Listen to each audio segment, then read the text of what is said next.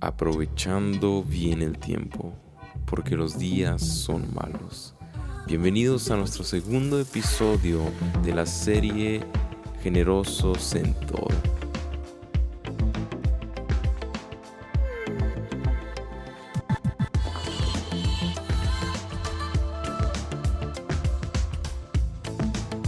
Buenos días iglesia, hoy estamos nuevamente aquí en nuestro devocional diario, nuestro podcast. Estamos contentos porque es el segundo episodio de nuestra serie Soy Generoso. Pastor, ¿cómo estás?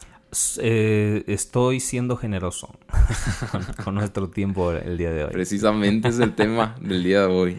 Ser generoso o soy generoso con mi tiempo. Buenos días, iglesia. Qué, qué buen tema y qué interesante, ¿no? Porque el tiempo, alguien dice que no se tiene, las, cosas no te cuestan dinero, te cuestan tiempo.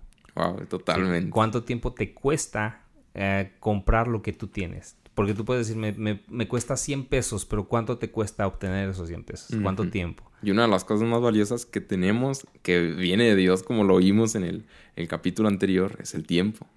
Y eh, no, no, sé si has visto tú una película que se me hace muy, muy buena, muy interesante el concepto, en donde justamente las cosas se pagan con tiempo. ¿Cuál es? Me suena, pero...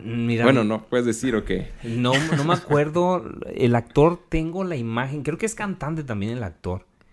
Este, no, no, no me acuerdo el nombre, yo creo que ya alguien se estar acordando, pero haz de cuenta que traen un reloj y, y, te dice cuánto tiempo tienes. Entonces, tú lo pagas, todo lo pagas, es como traer dinero. Pero el problema es que si se te acaba el tiempo, te mueres. Pues es muy similar, aunque, aunque no lo veamos literalmente, pues es muy similar la vida real. Pero lo interesante de esto es que te puedes morir y puedes ser joven. O sea, ah, puedes, si no tienes tiempo de vida. y por ejemplo, ahí en qué invertían el tiempo. O sea, en qué lo puedes invertir, en lo que sea. Ah, lo que, como el dinero, solamente que te hacían, como que, como que hacían un contraste de decir. Oye, y cuando no hacían nada, el tiempo seguía bajando. Sí, seguía bajando. O sea, estaban invirtiendo el tiempo en hacer nada. El tiempo se te iba gastando. Entonces, algo que sí podías hacer es que si tenías tiempo suficiente podías compartirle a alguien más.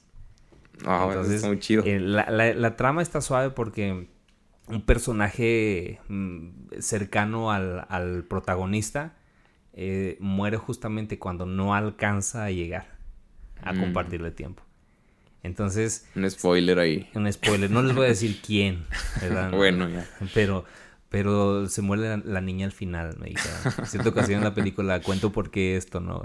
En una película cuando salió la de la de Eugenio Derbez donde sí, sí cuál no recuerdo el nombre. Sí la, niña que, que, al último se muere no sí. alerta de spoiler pero ya tiene muchos fue una niña de la iglesia ahí donde nos congregábamos a, al cine y regresé bien contenta. Y le digo oye ¿cómo te fue con la película? bien pero al final se muere la niña entonces nada más fue todo lo que me dijo. Al final se muere la niña. Dije, que Ya supe el final. Ya supe el final. No me contó nada. Dice, nomás que al final se muere la niña. Entonces por eso les digo, no les voy a decir quién. Pero es interesante el concepto del tiempo porque en realidad todo lo pagamos con tiempo. Todo, absolutamente todo lo pagamos con tiempo. Y la pregunta yo creo que... Eh, que, que, me genera aquí, antes de entrar al, al, a la guía que tenemos de, de programación, es cómo estamos nosotros invirtiendo siendo generosos con nuestro tiempo.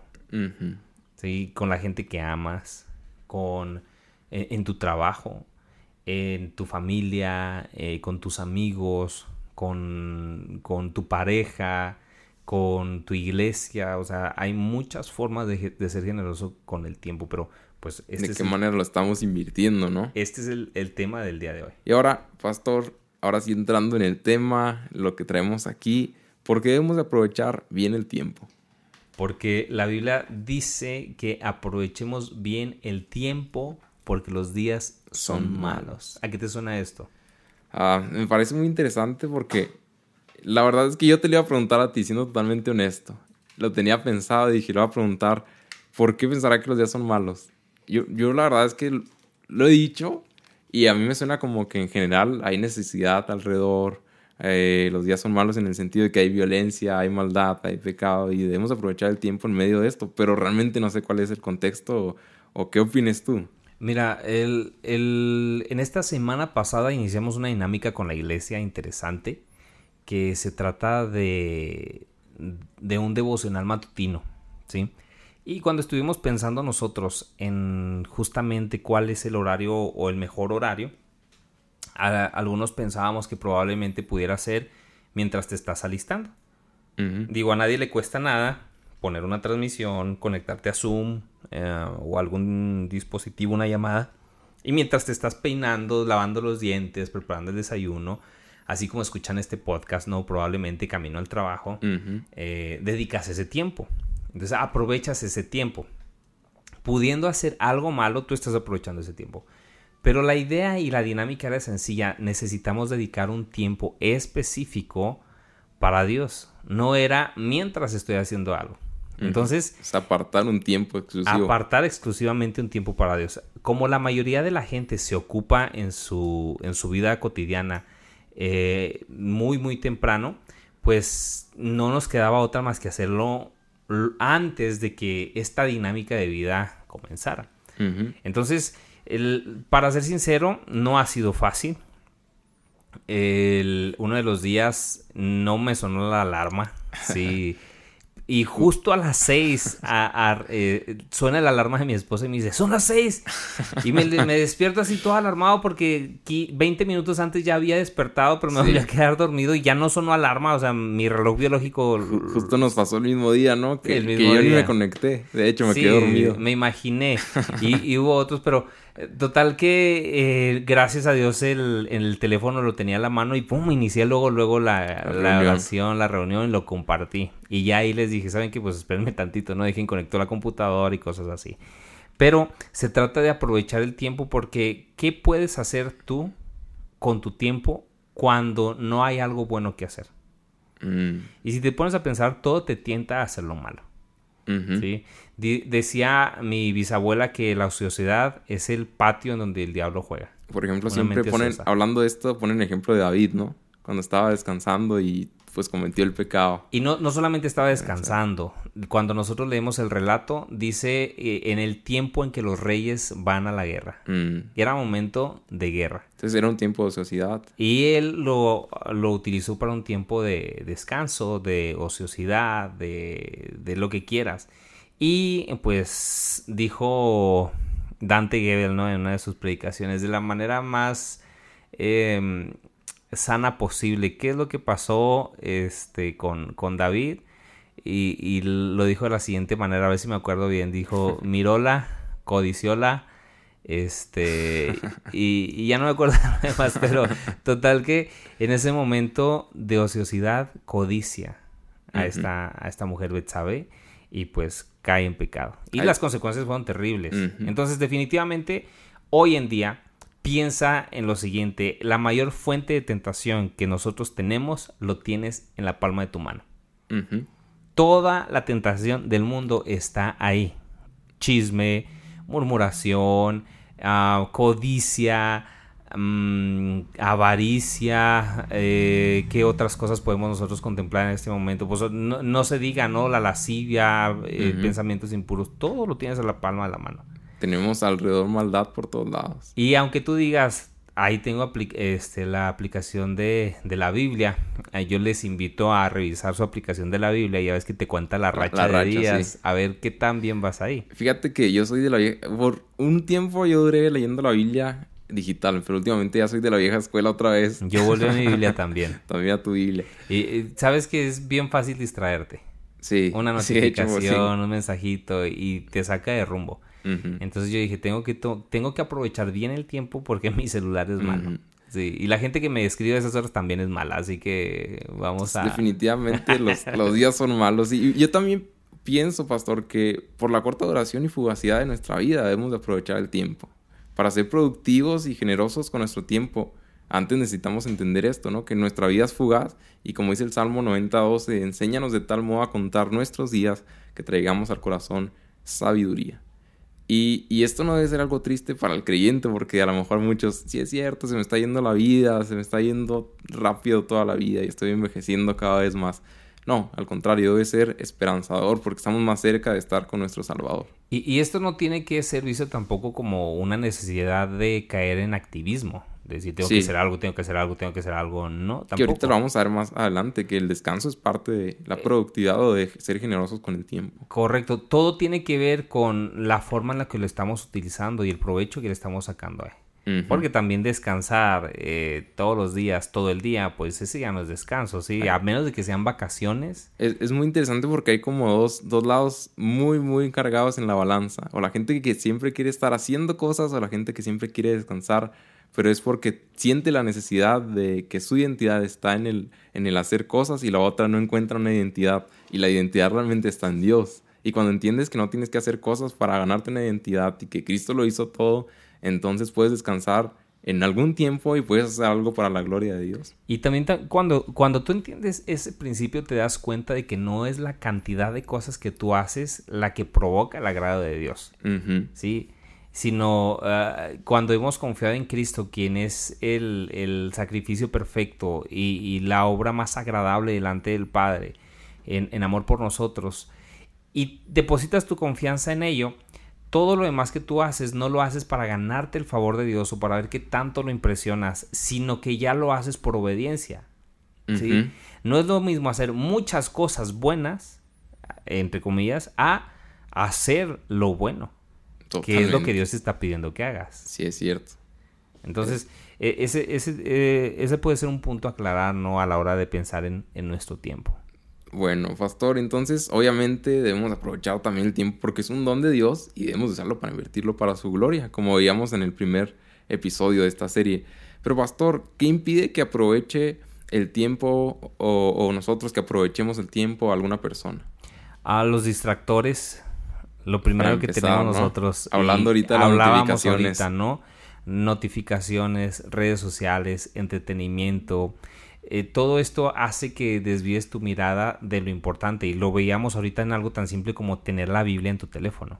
que pierdas el enfoque. Completamente. Entonces, aunque lo pongas en modo avión, no sé cómo encuentras la forma de que las notificaciones lleguen a, tu teléfono por el internet o lo que sea y te distraes. Hay algo que yo vi este, y se me hizo muy interesante que es desactivar. Tú tienes la opción de desactivar ciertas notificaciones del celular entonces, y el principio que decía era una muchacha cristiana, una joven cristiana, y decía, eh, tú desactivas porque no es tu celular quien te controla, sino tú tienes, no dejes que tu celular te controle cuando quieres que esté ahí, sino tú decides cuándo y tú le vas a invertir tu tiempo y no que sea un distractor. ¿No te ha pasado que estás concentrado en algo y de pronto te llega una notificación? Y de esas veces que no te dice qué es, pero te dice de qué red o de qué ah, mensajería es y sientes como que la ansiedad de saber qué es lo que te acaban de enviar. De hecho hay estudios ¿eh? que, con las redes sociales y, todo el mundo digital hay, hay, mayores casos de ansiedad, de falta de identidad, de depresión y por eso es importante donde estamos invirtiendo nuestro tiempo.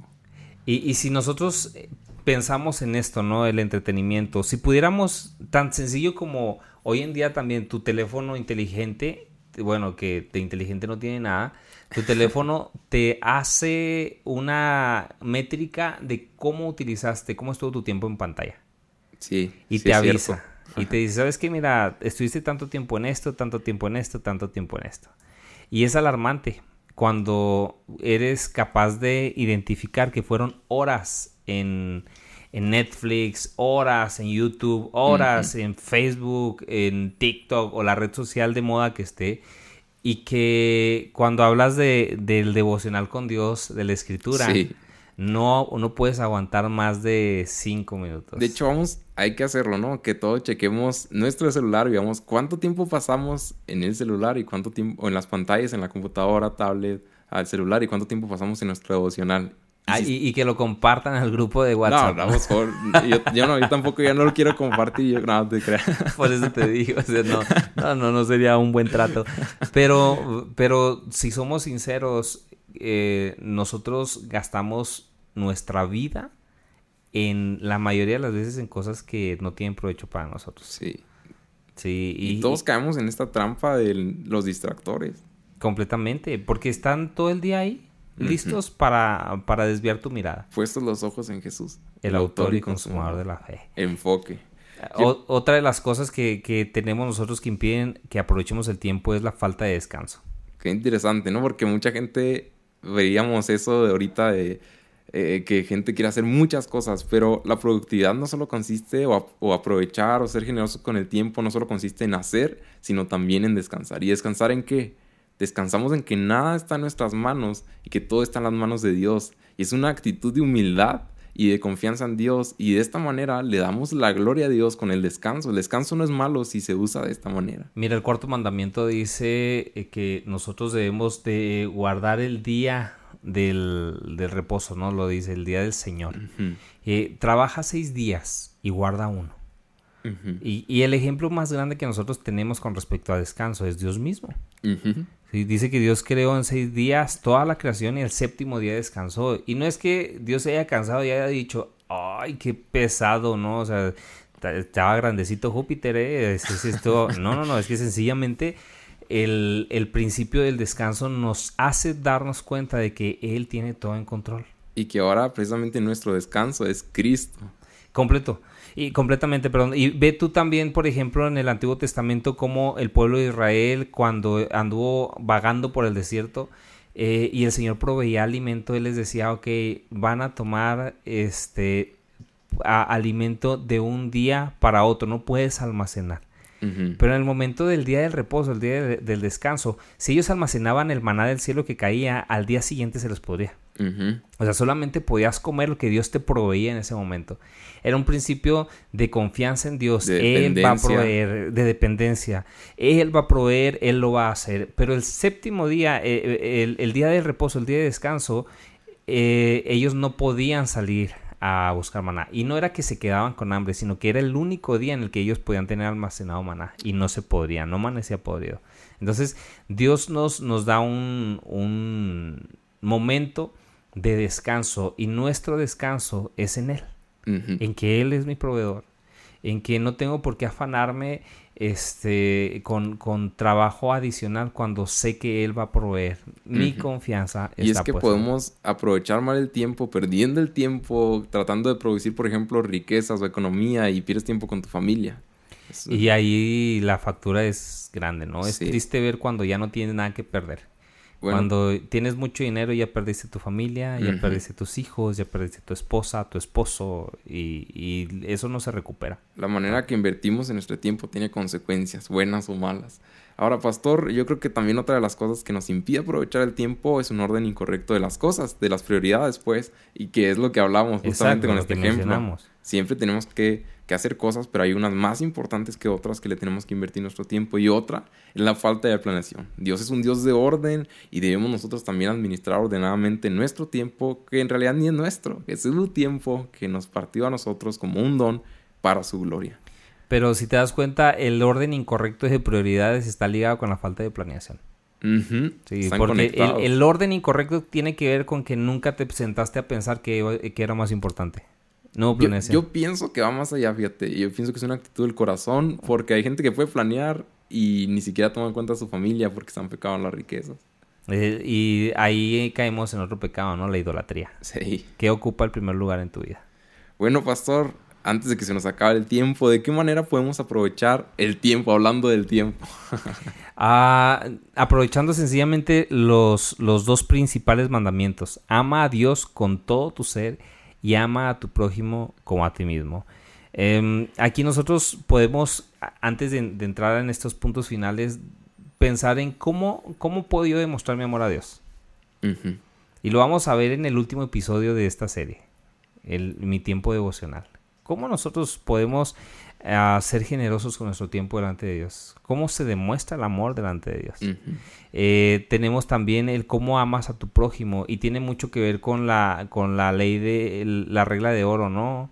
así que todas las cosas que quieras que los hombres hagan con vosotros, hazla tú primero con ellas. Y es interesante porque no se trata de ti, se trata de Dios y se trata de los demás. Y, y no significa que tu vida no tenga valor o que no tenga sentido a todo lo contrario, significa que Dios, el Dios del universo, se está ocupando de nosotros y tenemos que confiar en eso, que Él va a proveer, que Él está con nosotros mientras nos usa para hacer de bendición para otras personas. Y, y esto nos hace saber que la productividad y generosidad de nuestro tiempo no se trata de lograr algo o lograr más, sino se trata de amar. Lo que estás haciendo es amar. Y que era lo que vimos la semana pasada, ¿no? Qué importante es el amor. Fíjate qué, qué detalle tan importante cuando hablamos de amar. Dice, dice gente que ha estudiado este tema que tus hijos no se van a acordar de lo que les regalaste, sino se van a recordar del tiempo que invertiste con ellos.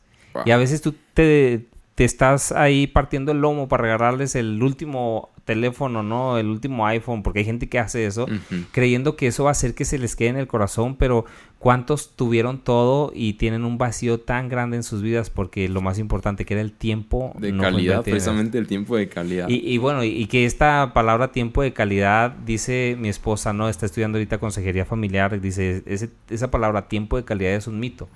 Es la forma de justificar cómo es que tú quieres que, que lo poquito que estás destinando digas fue bueno. Mm. Cuando en realidad tiene que ser total. Es como lo que vimos en el episodio pasado de la generosidad. Ándale, exacto, ¿no? Entonces dices, bueno, fue poquito, pero fue bueno. No, no, no se trata de poquito, pero bueno, es, es todo correctamente, en el, en el orden correcto. Entonces esto nos lleva al, al segundo planteamiento. La verdadera productividad surge al quitar la mirada de nosotros mismos e invertir nuestro tiempo. ¿En quién? Pues obviamente en Dios y en los que amamos. Ahora tampoco se trata de descuidarte, ¿eh? Sí, no, definitivamente. Porque también hay mucha gente que vive para otros, pero se descuida a sí mismo. Y, piensa que si eh, eres instrumento de Dios eh, de la manera correcta, tu vida es necesaria en ese proceso. Claro, y que dice, amarás a tu prójimo como a ti mismo. Como a ti mismo. si no te amas a ti, pues cómo vas a tratar de amar a los demás. Y, bueno, y esto nos hace darnos cuenta que entregamos nuestra vida para la gloria de Dios y el bien de los demás. Totalmente. ¿Qué fue lo que... hizo Jesús?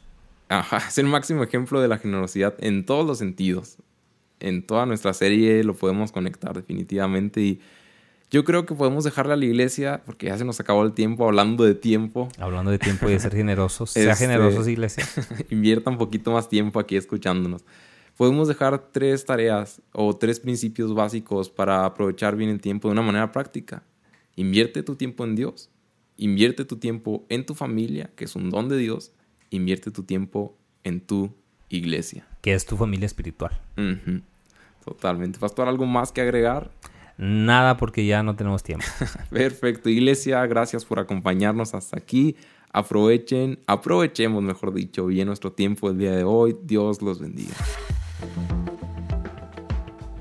Dios nos ha dotado a cada uno con dones y talentos.